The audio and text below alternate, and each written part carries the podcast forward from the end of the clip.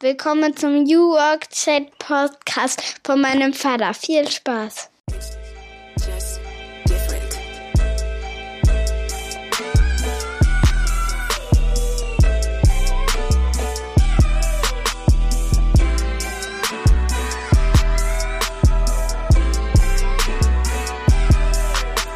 Damit moin und schöne Grüße aus Rostock City.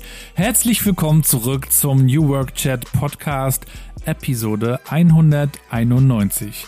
Wir haben wieder Freitag, den schönsten Tag der Woche, denn seit fünf Jahren darf ich dieses Format machen. Ich habe irgendwann mal angefangen, spannende Leute zu interviewen, ihnen Fragen zu stellen. Das war anfangs noch ein Videocast auf Zoom, also zwei Jahre bevor die Pandemie uns alle in die Videokonferenzen zwang.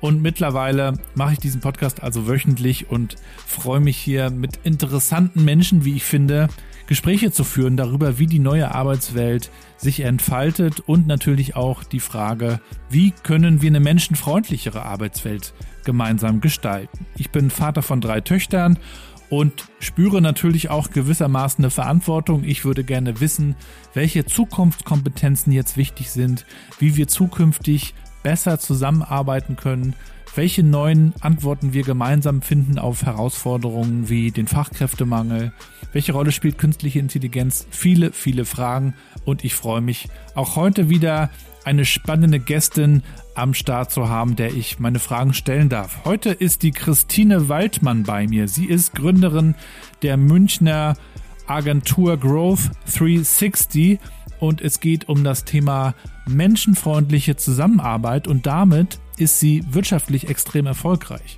Sie hat allerdings, bevor sie gegründet hat, auch sehr schlechte Erfahrungen gemacht. Das führte sogar zu einer Erschöpfung bei ihr, zu einem Burnout. Darüber berichtet sie sehr, sehr offen im Podcast und dann hat sie irgendwann gesagt, ich mache mein eigenes Ding und in diesem Prozess, das zu starten, gab es dann nochmal eine persönliche Enttäuschung und daraus hat sie dann ihr Unternehmen mit ihrem ganz eigenen kulturellen Ansatz abgeleitet. Es gibt keine Überstunden, maximal 32 Arbeitsstunden. Das ist in der Agenturwelt mehr als unüblich. Ich habe ja selber mal in Hamburg in Agenturen gearbeitet und sie tut eben viel dafür, dass die Leute gerne dort arbeiten und damit aber auch, wie gesagt, sehr erfolgreich sind. Wie sie das macht, das teilt sie mit uns. Ich wünsche euch gute Unterhaltung. Wir hören uns dann am Ende des Podcasts nochmal wieder.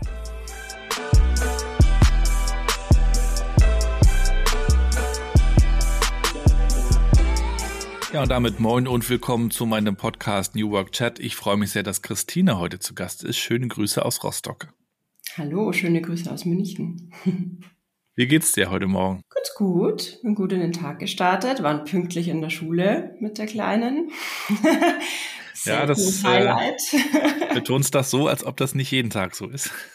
Nein, wir sind immer so die, die so gegen Ende dann eintrudeln, wenn so diese Phase des Reinlaufens schon endet. Ja, ich kenne das ja. Vor allen Dingen, wenn das Wetter nicht so gut ist, äh, darf der Papa dann auch nochmal los als Taxifahrer hier. Da muss ich mich dann immer bereithalten. Aber da ich ja viel zu Hause arbeiten kann, äh, ist das dann auch möglich zum Glück. Ja, nee, also von daher sind wir gut, in, gut und mit guter Laune in den Tag gestartet, weil schön. alles sehr smooth lief. Sehr schön. Ja, Christine, wir wollen heute mal darüber sprechen, was du machst, wie ihr arbeitet, denn ihr macht auch ein paar Dinge anders. Ihr stellt den Menschen in den Vordergrund. Das sagen zwar alle, aber wenn man dann genauer nachfragt, was bedeutet denn das, da scheiden sich dann schon wieder die Geister und da wollen wir heute mal so ein bisschen reingehen, wollen dich aber natürlich auch ein bisschen kennenlernen. Ich als dreifacher Vater binde ja meine Kinder auch schon so ein bisschen in den Podcast ein und äh, habe ja diese wunderschöne Einstiegsfrage, die ich dir auch gerne stellen möchte. Wie würdest du meiner mittlerweile zehnjährigen Tochter Mathilda erklären, was du so tust? Ja, äh, das ist eine schöne Frage. Tatsächlich habe ich meine Tochter dann gefragt, weißt du eigentlich, was die Mama genau macht? Und dann habe ich ihr das erklärt, äh, warum ich sie frage. Da war sie erstmal ganz böse. Ja, die ist ja viel älter als ich. Ach, du hast ähm, schon mal durch, durchpilotiert. ja. Also tatsächlich ähm, konnte ich es der Paula dann auch glaube ich, ganz gut erklären. Ich schaue mal, ob ich es gut wiedergeben kann. Ähm, Im Prinzip kann man ja viele Dinge äh, mittlerweile im Internet kaufen, also zum Beispiel elektrische Zahnbürsten, Autos oder Urlaube. Und damit man diese Dinge im Internet verkaufen kann auch, muss man eben Werbung machen. Und weil wir das so gut können, kommen viele Unternehmen zu uns und fragen, ob wir ihnen dabei helfen können. Und da helfen wir ihnen zum Beispiel besser zu verstehen, wie die Werbung aussehen muss, damit ganz viele Menschen bei ihnen einkaufen. Oder wir helfen ihnen immer besser zu werden, auch im Verkaufen von ihren Dingen und Produkten im Internet. Genau, und das ist so unsere tägliche Arbeit. Das heißt, du bist den ganzen Tag online, würde man dann äh, ja. sagen. Ähm, erzähl mal, wann warst denn du das erste Mal im Internet? Boah, das ist sehr witzig eigentlich. Ich habe ähm, in meiner Kindheit Ballett gemacht, lange mhm. Jahre im Stadttheater in Regensburg, wo ich aufgewachsen bin. Und da haben wir was ganz Cooles gemacht. Äh, und zwar haben wir so einen Austausch mit Paris, mit einer Ballettschule in Paris gemacht. Aha. Und da durfte ich das erste Mal von zu Hause weg. Ich glaube, ich war vielleicht, ich weiß es nicht, oh Gott, zwölf. Ah, das ist aber schon. 14, so, aber nicht ja. älter. Und ich wusste nicht, was das Internet ist. Und, ähm, und dann war ich bei der französischen Austauschfamilie und die haben schon voll ähm, irgendwie E-Mail und was weiß ich gemacht. Mhm. Und dann hat mich der Vater gefragt, ob ich mal das Internet benutzen will. Und ich so, ja klar. Dann saß ich davor und wusste nicht, was ich machen soll. Ja. So, dann hat er gemerkt, dass ich noch gar keine Ahnung eigentlich von diesem Thema habe und noch nie online war. Und ähm, ja, es war dann ein kurzes Intermezzo. Mhm. Aber witzige Frage, ja, das war das erste Mal. Ich erinnere mich auch noch so an meine ersten äh, Gehversuche. Da hatte in der Schulklasse ein Freund von mir das schon mal einen Internetzugang und hat dann davon geschwärmt, dass er irgendwie eine Webcam entdeckt hat, die in Mexiko einen Ameisenhügel äh, überträgt Nein. oder sowas. Da sind wir da auch alle hingelaufen. Also wir waren leider mit unserer Familie totale Spätzünder, weil mein Vater immer meinte, ja, brauchen wir jetzt nicht unbedingt. Hat auch lange gedauert, bis wir überhaupt einen Computer hatten und ähm, Gut, irgendwann war das dann bei mir in meiner Uni-Zeit, dass man dann geemailt hat. Das war dann so 99 bei mir. Mhm. Aber ja, vielleicht waren wir auch in Deutschland insgesamt ein bisschen spät. Ich glaube auch. Hm. Das erinnert mich jetzt, das Gespräch erinnert mich total an das Geräusch vom Modem. Ja. Und wenn dann jemand telefonieren wollte gleichzeitig, auch sehr schön. Ja. Genau, du hast also mit dem Internet heute zu tun und bist ja Gründerin. Bevor wir da mal einsteigen, äh, glaube ich, interessieren sich dann auch viele dafür, wie bist du eigentlich auch Gründerin geworden? Du hast ja vorher auch schon ein paar Stationen durchlaufen, Arbeitserfahrung gesammelt, die Arbeitswelt auf verschiedene Arten und Weisen kennengelernt. Was hast du denn so auf deinem Weg bis zu deiner Gründung über Arbeit, gute Arbeit und vielleicht auch nicht so gute Arbeit gelernt? Ich glaube, ich habe viele Dinge in meinem Arbeitsleben erlebt, die mich sehr geprägt haben, wo ich aber erst viel später verstanden habe, was es mit mir gemacht hat. Ich war immer ein sehr engagierter Arbeitnehmer, super motiviert, sehr ehrgeizig und zielstrebig. Und irgendwie war ich trotzdem nie so richtig glücklich, weil ich dieses, diese, diese, was man jetzt unter New Work verstehen würde, wahrscheinlich, mhm dieser menschliche Kontext, die Wertschätzung, das wie gearbeitet wurde, das hat mich kaputt gemacht. Demotiviert. Und ich war ein intrinsisch motivierter Mitarbeiter, der so viel bewegen hätte können. Aber ich bin immer an meine Grenzen gestoßen und dann hat's mir, hat's auch keinen Spaß mehr gemacht. Und das ist eigentlich super traurig, habe ich mir dann irgendwann gedacht, dass das immer wieder passiert und welche Ressource und welche Kraft und Power hätten wir eigentlich, wenn alle Menschen in diesem Flow-Modus, in dieses, ich mache das voll gern, was ich hier mache und das ist meine Erfüllung ähm, und macht mir Spaß und dieses Bewusstsein, was ich dann irgendwann hatte, man muss Dinge anders machen, kam eben aus vielen Erfahrungen, die ich zuvor gemacht hatte und diesem eigenen Learning, Mensch, wenn ich die ideale Welt um mich herum gehabt hätte, für mich als Person, dann hätte ich den Unternehmen, für die ich gearbeitet habe, noch viel mehr geben können und viel besser auch sein können noch. Was hat dich denn gestört in den Unternehmen? Ja, ich glaube, es, das ist die Summe dann der Dinge. Das sind lauter viele kleine Dinge, denke ich. So, ich war mal in einem Unternehmen, da ähm, haben Leute am Abend, als sie das Büro verlassen haben, die Jacke über dem Stuhl gelassen und das Licht angelassen, damit niemand so genau wusste, wann sie gehen. Ähm, und auch ich saß am Abend noch da, total durch, keine Gedanken mehr im Kopf. Und eigentlich wusste ich, ich kann heute nichts mehr liefern und leisten und bin sitzen geblieben.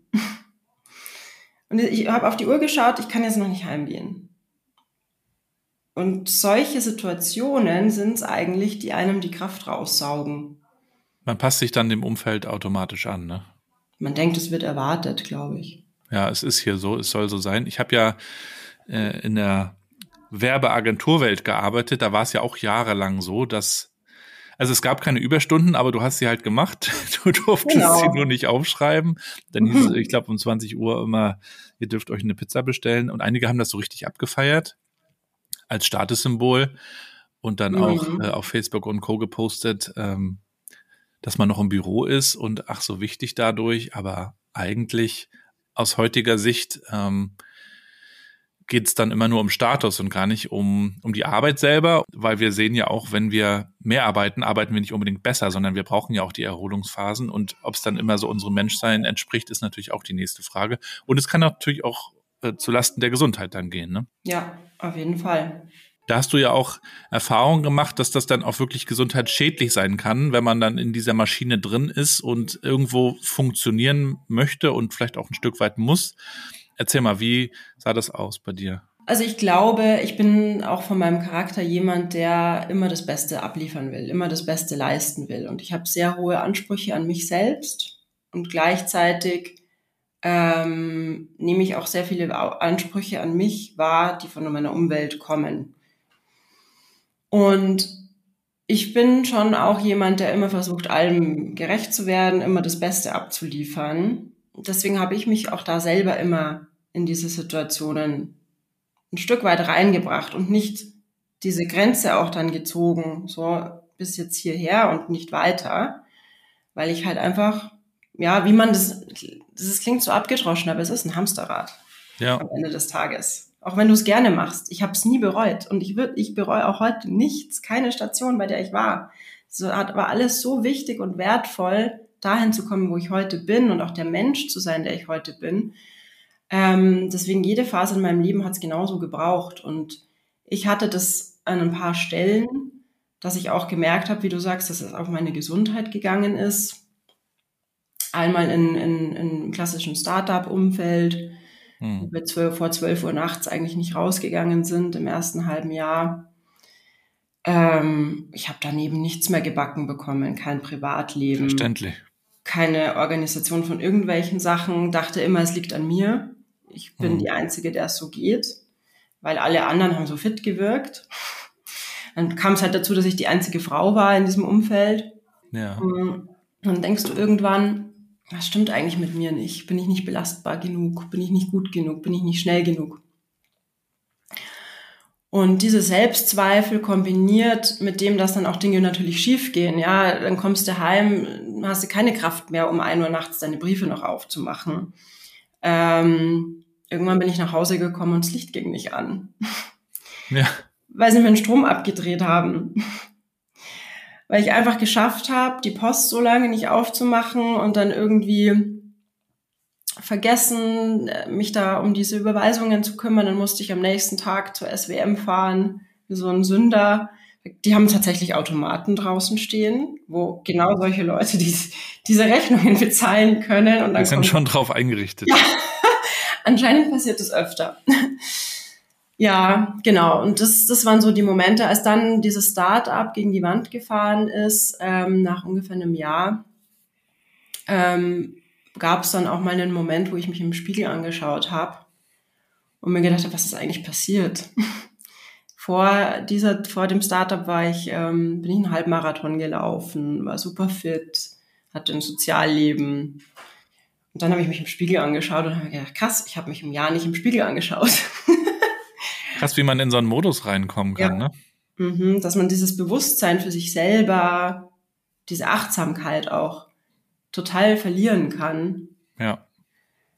Ja, genau, das war so ein Punkt in meinem Leben, wo ich sagen würde, da ist es wirklich auf die Gesundheit gegangen. Später hatte ich auch noch mal eine Situation, wo dann auch faktisch ähm, Burnout bzw. Belastungsdepression wie man es korrekterweise nennen würde, diagnostiziert worden ist.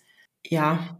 Also Burnout ist, glaube ich, sehr komplex und ich bin da beileibe kein Experte, aber ist es immer nur ein zu viel oder ist es auch manchmal ein äh, nicht das Richtige, was mir entspricht? Ich glaube, dass es für jede Person anders ist, hm. wenn ich ganz ehrlich bin. Die Menschen sind so unterschiedlich. Ich glaube, was den einen in zehn Stunden belasten kann, weil es emotional zum Beispiel belastend ist, die Arbeit, da braucht der andere vielleicht 70 Stunden und hat dann einfach zu viel und weiß nicht mehr, wo er anfangen soll. Deswegen glaube ich, ist es ein super individuelles Thema, weil jeder so anders gestrickt ist, was einen persönlich belastet und was Stress auslöst. Ja. In meinem Fall hatte ich beide Situationen schon. Mm, ich glaube aber bei mir ist die auch die Komponente, dass ich alles perfekt machen will und wollte lange Zeit, das spielt schon eine große Rolle. Mhm. Weil da erlegst du dir selber einen Druck auf, den du nicht gerecht werden kannst. Ich frage mich auch manchmal, ob es eine Krise braucht, damit man sich verändert. Also, ja. weil man ja in dieser Fahrbahn so drin ist, wenn man mal in dem Bild so ein bisschen bleiben will. Und die, die Platte muss mal springen, ne, damit man mal ein anderes Lied hört, sozusagen. Und ich habe das schon oft auch im Podcast hier erlebt, dass Leute, die sich auch selbstständig gemacht haben zum Beispiel oder eine andere Richtung eingeschlagen haben, erstmal so einen Punkt hatten, wo sie ins Reflektieren kamen. Und dieser Punkt ähm, entsteht oft durch ein zu viel oder ein, ein, ein Falsch in dem Moment. Ähm, es kann auch manchmal bedeuten, das habe ich auch schon oft erlebt, dass Leute das reflektiert haben und gesagt haben, irgendwie ergibt es für mich gar keinen Sinn. Also wofür mache ich das eigentlich alles? Mhm. Ich engagiere mich hier und reiß mir den, den Arsch auf, auf Deutsch gesagt, aber für was? Und dann äh, zu sagen, ich kann das ja eigentlich auch ganz anders machen und den Blick mal zu weiten und zu sehen, andere machen das ja auch anders. Das scheint ja auch zu funktionieren. Aber manchmal braucht man da vielleicht wirklich auch so einen Pain, ne? Mhm. Ja, tatsächlich ist es auch so, durch diese Erfahrungen war ich wenn ich ganz ehrlich bin, noch nicht so weit, dass ich gesagt hätte, hm, das muss jetzt alles anders gehen. Weil ich immer noch in diesem Modus war, immer noch gedacht habe, hm, das liegt an mir und die Wirtschaft ist so und es muss halt so funktionieren und ich muss so lange an mir arbeiten, bis ich da reinpasse. Ja. Und dann kam eine Situation, die, die da, also ich Vielleicht nochmal, warum habe ich gegründet? Ich wollte ja. eigentlich gar keine Agentur gründen ursprünglich. Aus Versehen passiert. Aus Versehen reingerutscht. nee, tatsächlich hat mich jemand darauf angesprochen, ob ich das mit ihm machen will. Eine Agentur. Und dafür hatte ich vorher nicht drüber nachgedacht. Ich war zu dem Zeitpunkt Freelancer. Meine Tochter war zwei Jahre alt. Und wir haben Gespräche geführt, wie soll das Ganze ausschauen, ja, haben einen Trainee uns mal angestellt, noch ohne große Vertragsbindung zusammengearbeitet und hat mir super Spaß gemacht und lief auch gut. Und dann ging es Richtung Verträge und dann kam das Thema auf, ja, aber 50-50 sehe ich nicht mehr, sagt er, weil du bist ja Mutter und du kannst nicht 70 Stunden die Woche arbeiten, so wie ich, und deswegen kann man das einfach nicht gleichberechtigt machen. Dann machen wir 70, 30. genau. So hätte er sich das, glaube ich, vorgestellt. Und das hat so viel gemacht mit mir. Das, das war der Punkt, wo die Augen aufgegangen sind. Weil ich mir gedacht habe, hey, was stimmt eigentlich nicht mit den Leuten? Geht es jetzt um die Stunden, die ich hier reinstecke, oder geht es um das, was ich leiste und um den Wert, den ich schaffe? Weil äh, theoretisch würde ich ja dann, wenn ich super schnell und effizient arbeite, bestraft werden. Ja. das ist ja das Skurrile an dieser, an dieser ganzen Diskussion um die Stunden. Ähm, und dann kam noch, ja, und was ist denn, wenn du noch ein zweites Kind kriegst und so. Und da war dann das, diese ganze Diskussion um, wir machen das zusammen eigentlich für mich vorbei. Ähm, und dadurch ist mir auch bewusst geworden, nee, weißt du was, ich will eigentlich was bauen, was ich nach meinen Prinzipien aufbauen kann, wo ich genau das, was ich gemerkt habe in meiner Vergangenheit, ich glaube daran, der Mensch ist intrinsisch motiviert. Zumindest jetzt in unserer Bubble mal, in unserer Welt, wo, wo sich die Leute das aussuchen können, ja, mein Google Ads oder bin ich eher ein SEO oder will ich ins Richtung, in Richtung Meta? Ich glaube, die sind intrinsisch motiviert und haben Bock. Das ist mein fester Glaube. Wer, wer will denn den, die meiste Zeit seines täglichen Lebens mit Dingen verbringen, die ihm keinen Spaß machen? Ja. So, und deswegen mein Glaube, wenn du den Leuten die richtigen Mittel gibst, die richtige Umgebung, dann sind die intrinsisch motiviert und liefern die beste Arbeit. Und genau sowas wollte ich aufbauen und beweisen, dass es halt anders funktionieren kann. Und das ist der Punkt, wo der Groschen gefallen ist. Was war denn die größte Hürde, die du nehmen musstest bei der eigenen Gründung deiner Agentur? Das ist für mich schwierig zu beantworten, weil ich nicht ähm, zurückblicke und schaue, ah, das war super schwierig, sondern ich blicke jetzt auf dreieinhalb Jahre, so lange gibt's uns jetzt, zurück, Persönlichkeitsentwicklung. Und ich bin nicht mehr derselbe Mensch, wie ich vor dreieinhalb Jahren war. Und das ist super schön und richtig cool, macht mir voll Spaß. Und ich hatte viele Hürden, die ich überwinden musste. Ähm, und da werden noch ganz viele kommen. Ich glaube, die größten hatte ich vielleicht auch noch gar nicht. Ähm, deswegen muss ich sagen, äh, ist es einfach eine super spannende Reise mit immer neuen Challenges. Wenn man vielleicht eine Sache rausstellen will, was eine große Hürde sein kann, ist dieses Anpassen an immer wechselnde äh, Situationen und, und, und Voraussetzungen. Weil vor dreieinhalb Jahren, als ich gegründet habe, der Gründer, der ich damals war, der dürfte ich jetzt gar nicht mehr sein, sonst wird es nicht funktionieren. Ich muss mich permanent weiterentwickeln, permanent schauen, mache ich das jetzt richtig, permanent hinterfragen, muss ich eigentlich andere Dinge tun jetzt in der Phase, wo wir gerade sind? Und das ist wahrscheinlich die größte Challenge insgesamt. Kannst dich nicht zurücklehnen als Gründerin und Geschäftsführerin. Das wäre aber auch langweilig. Wäre auch langweilig. Stell uns doch mal deine Agentur vor. Was macht ihr alles? Für wen arbeitet ihr? Wie? Welche Probleme löst ihr?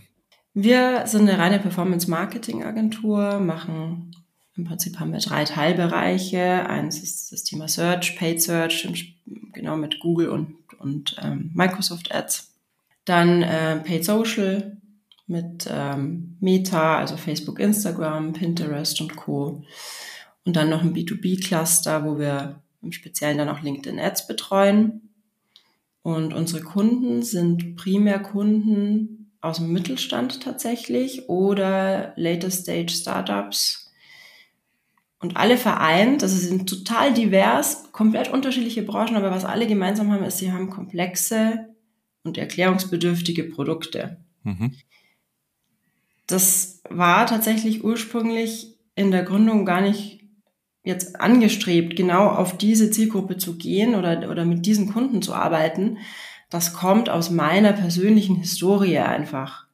Für die Unternehmen oder Startups, für die ich in Festanstellung oder als Freelancer gearbeitet habe, die waren alle so. Ein Drive Now, als kein Carsharing existiert hat, zu erklären im Performance Marketing, ja, ähm, deswegen sind unsere Prozesse und Strukturen, wie wir aufgebaut sind, so wie wir arbeiten. Wir gehen sehr tief in die Themen rein.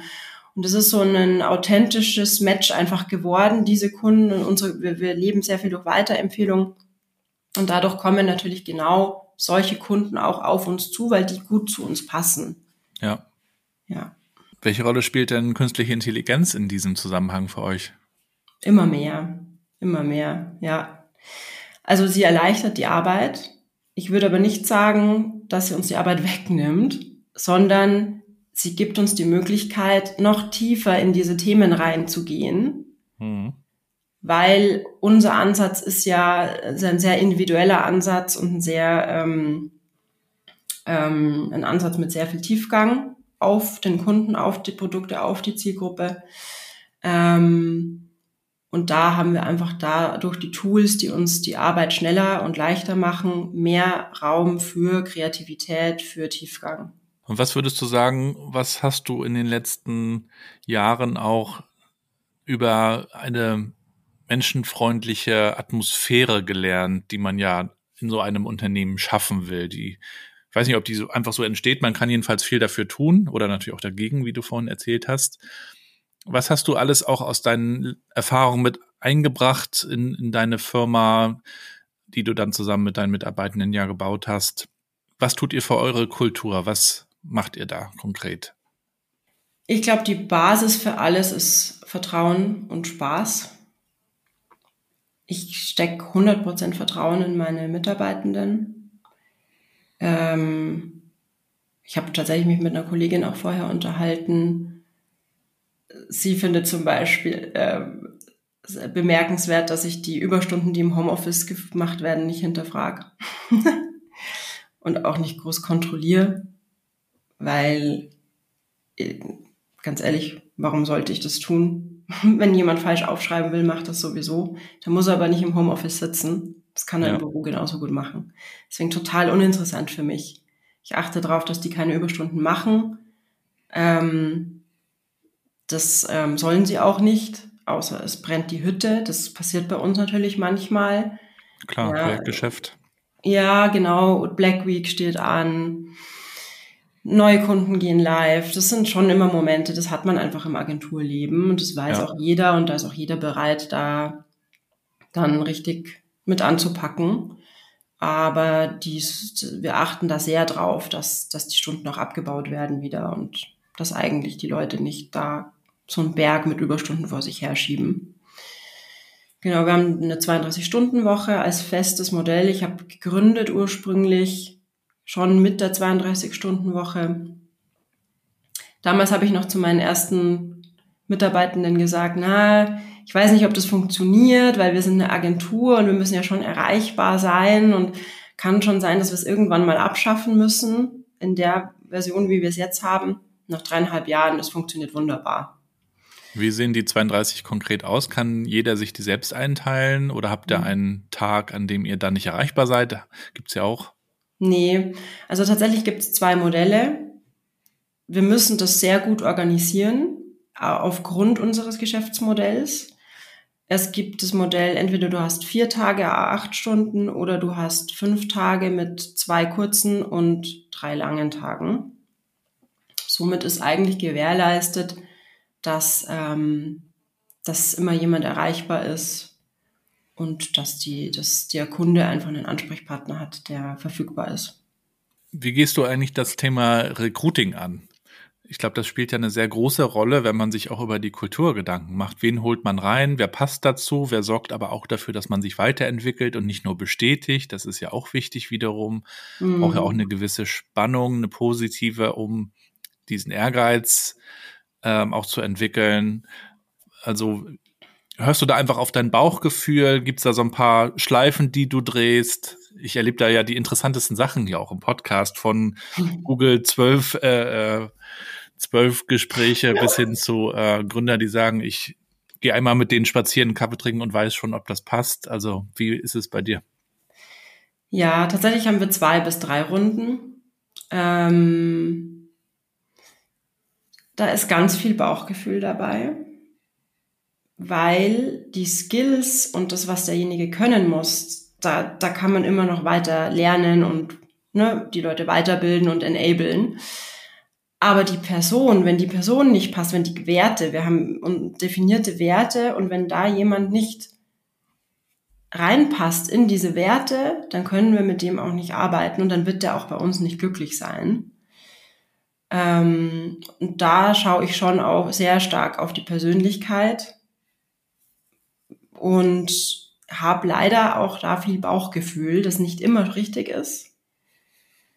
Ähm, aber das versuchen wir halt mit gezielten Fragen nach, ja, nach der Persönlichkeit, nach den Interessen. Ja. Was auch wichtig ist in dem ganzen Prozess, ist das Kennenlernen des Teams. Das machen wir immer. Das ist im Prinzip mit dem Favoriten der kommt zu uns ins Büro, der lernt alle kennen, nicht nur sein Team, sondern auch die übergreifenden Teams. Und dann gibt's manchmal so Situationen, diese Woche hatte ich das tatsächlich erst, der kommt rein, die essen gerade, er setzt sich mit dazu, die reden, die Leute kommen nachher zu mir, ah, oh, das war so toll, der hat so reingepasst, der saß schon so am Tisch. So, und das ist natürlich stark. Dann, ähm, ja. Das stellt man natürlich vor Ort im Büro dann vielleicht doch eher fest, als ja. wenn man das komplett remote regelt. Wie sieht euer hybrider Mix aus? 50-50. Also wir haben eine Regelung, die besagt, unter 50 Kilometer kommst du einmal in der Woche rein, über 50 Kilometer Entfernung zum Wohnort. Einmal über 50 und zweimal unter 50 Kilometer, genau. Ja.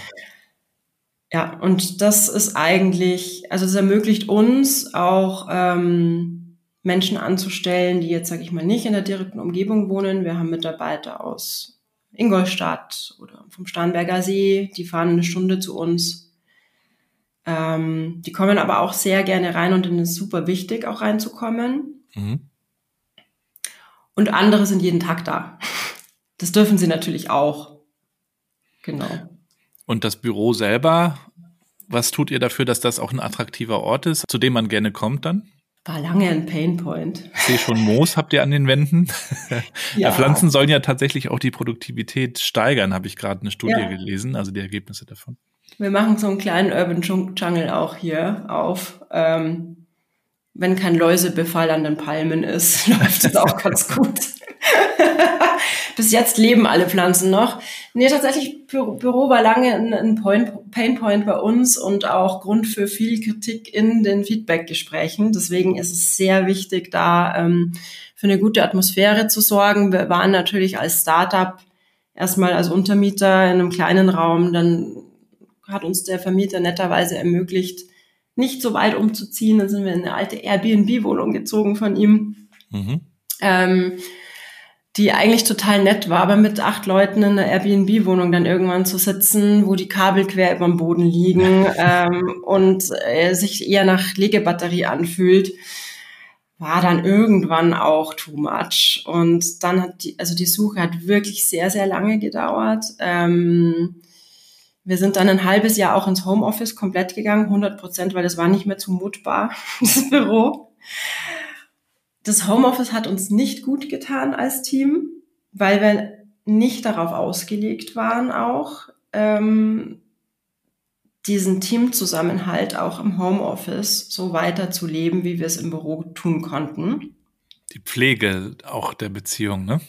Das, was, worüber man sich im Büro ja keine Gedanken macht, weil das so passiert, passiert. und remote muss man sich darüber Gedanken machen. Und das richtig. erlebe ich halt, machen viele immer noch nicht so richtig ja. und, und, und schieben es dann aufs Homeoffice an sich, aber ja, man muss mhm. natürlich auch was draus machen. Ne?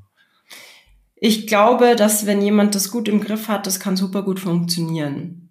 Aber was mir fehlt, und ich glaube, dass das auch schwierig mit Tools machbar ist, ist dieses, ich arbeite, mir fällt irgendwas Dummes ein und ich drehe mich um und mache einen blöden Witz.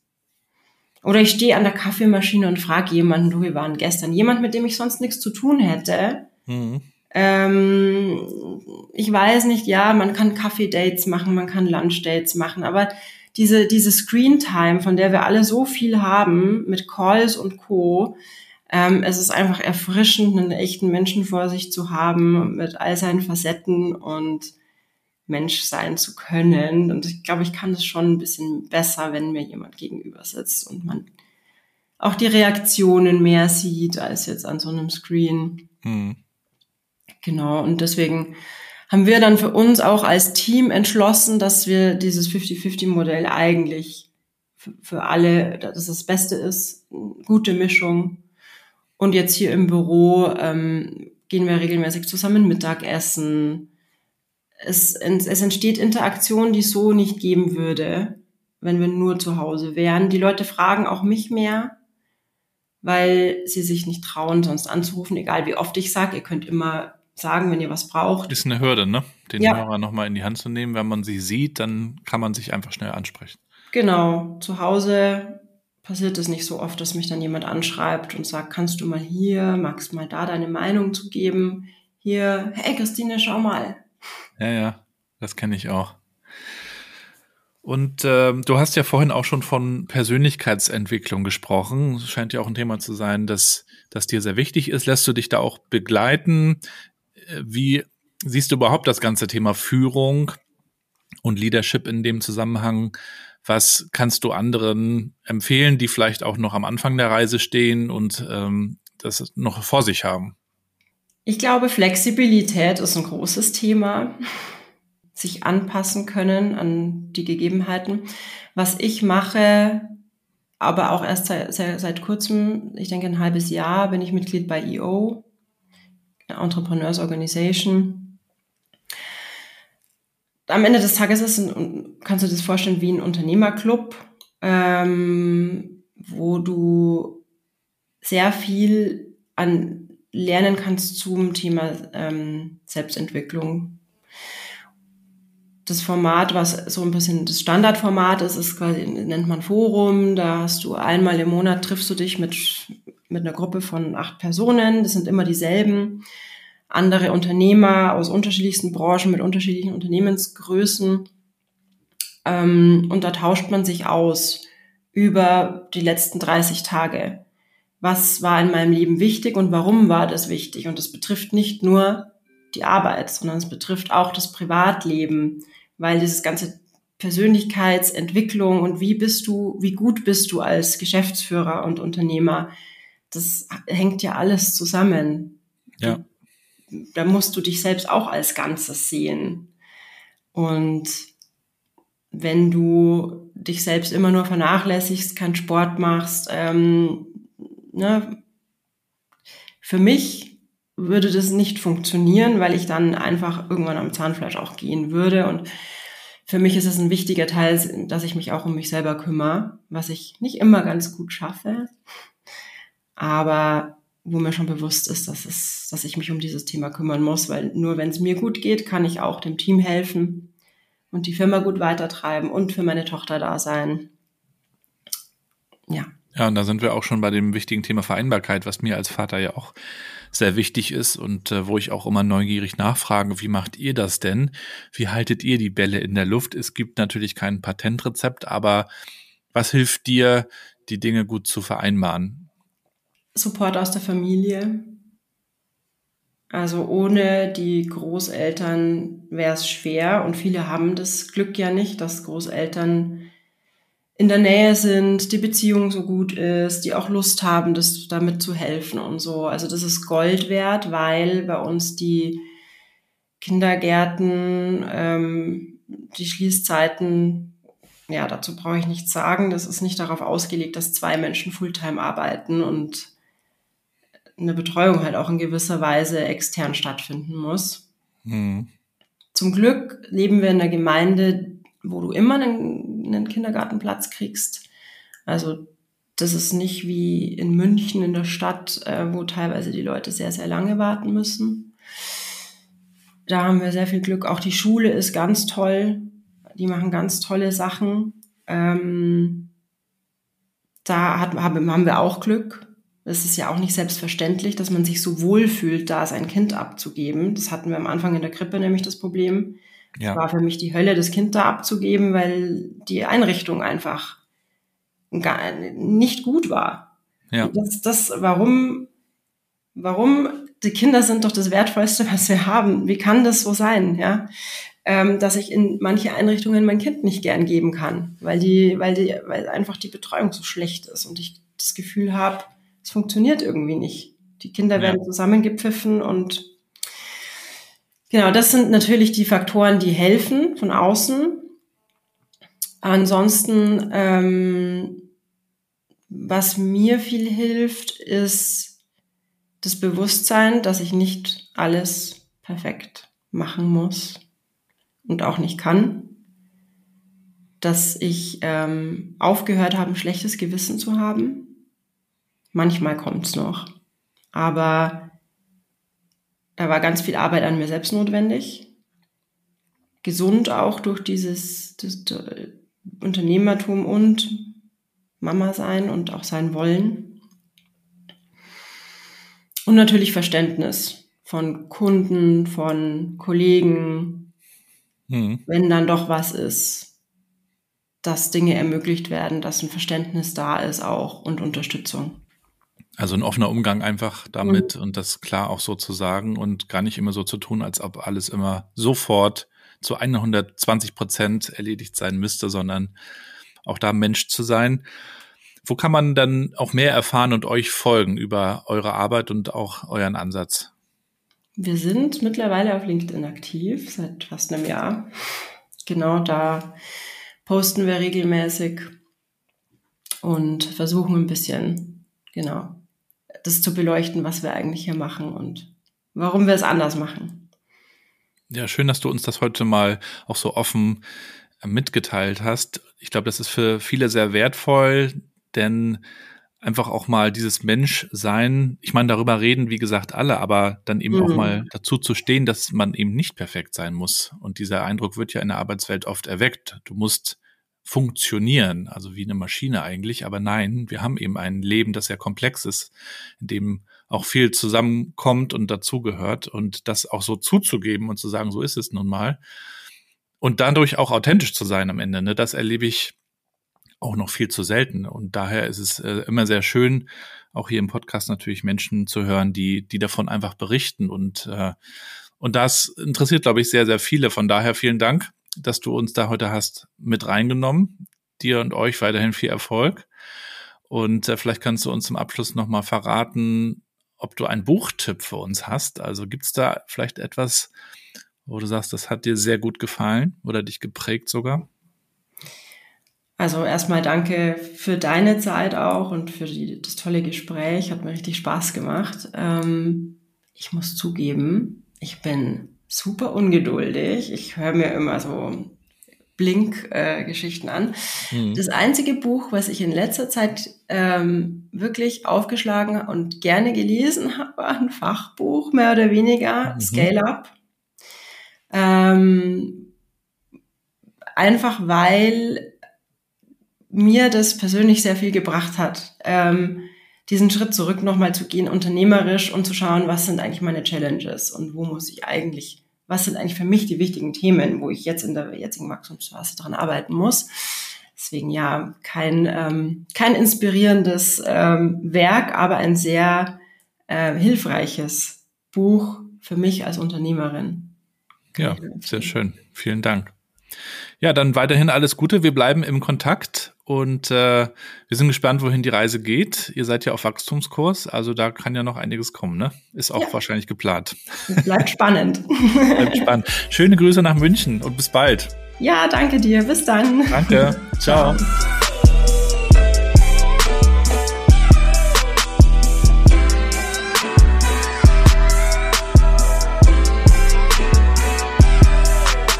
damit sind wir schon am Ende der heutigen Episode. Wenn es euch gefällt, dann gebt mir gerne Feedback, schreibt mir eine E-Mail, kommentiert auf LinkedIn oder was noch viel besser wäre, bewerte diesen Podcast auf Spotify oder Apple Podcasts oder wo auch immer ihr das hört. Da könnt ihr Sterne verteilen. Wenn ihr mögt, auch fünf, wenn es euch gefällt. Und wenn es noch besser ist, wenn es geht, dann schreibt auch eine Rezension dafür. Das wäre wirklich cool, denn damit steigen wir im Ranking. So werden noch mehr Leute auf diesen Podcast aufmerksam und so können wir dann in 2024 noch viele, viele weitere Folgen produzieren mit hoffentlich interessanten Gästen und Gästinnen. Und dann würde ich euch natürlich empfehlen, folgt der Christine. Ihr habt ja heute im Podcast auch ihre Story gehört. Ich packe euch die Links in die Show Notes. Also ihr LinkedIn-Profil natürlich, dort könnt ihr ihr folgen, die Webseite, alles das. Und dann würde ich euch gerne noch in eigener Sache auf unsere Spendenaktion nochmal hinweisen, die Eisbademeisters. Die Absatzwirtschaft, das renommierte Marketingmagazin, berichtet in der aktuellen Ausgabe in dem Format Gemischtes Doppel über uns, über Jörn, Sievenik und mich. Wir haben das irgendwann mal 2020 hier ins Leben gerufen mit der Idee, Eisbaden zu gehen, den ganzen Winter über. Das machen wir hier Woche für Woche und damit Aufmerksamkeit zu erregen für soziale Zwecke und für die sammeln wir Spenden. Mittlerweile, wie gesagt, im vierten Winter. Aktuell sammeln wir für den äh, ASB, das ist der Arbeiter-Samariter-Bund und die machen das tolle Projekt Wünschewagen. Der Wünschewagen ist unterwegs und möchte gerne dabei helfen, schwerstkranken Menschen ihre letzten großen Wünsche zu erfüllen. Viele wollen zum Beispiel auch nochmal ans Meer und das passt natürlich auch sehr gut zu unserer Aktion. Wenn ihr mögt, unterstützt uns bitte, teilt die Aktion. Wir machen das alle ehrenamtlich aus Freude an der Sache. Wir bewegen da gerne auch was. Es sind in den letzten Jahren schon viele 10.000 Euro zusammengekommen, nicht nur in Rostock, sondern auch in Hamburg. Dort gibt es die Eisbademeisters. Die springen dort in die Elbe. Es gibt sie in Berlin, in Wismar, in, in einigen Städten mittlerweile und ihr könnt das unterstützen, indem ihr auf unsere Website geht. Dort ist unsere Spendenseite verlinkt auf der Plattform 99 Funken der Ostseesparkasse Rostock. Vielen Dank dort auch für die Unterstützung. So viel dazu. Ich hoffe, euch geht's gut. Ein paar besinnliche Tage jetzt noch. Wir machen natürlich weiter mit dem Podcast. Gibt also keine Pause. Und ich hoffe natürlich, dass es euch genauso viel Spaß macht wie mir. Schöne Grüße aus Rostock City oben vom Meer von der Ostseeküste. Lasst euch gut gehen, bleibt gesund und bleibt connected.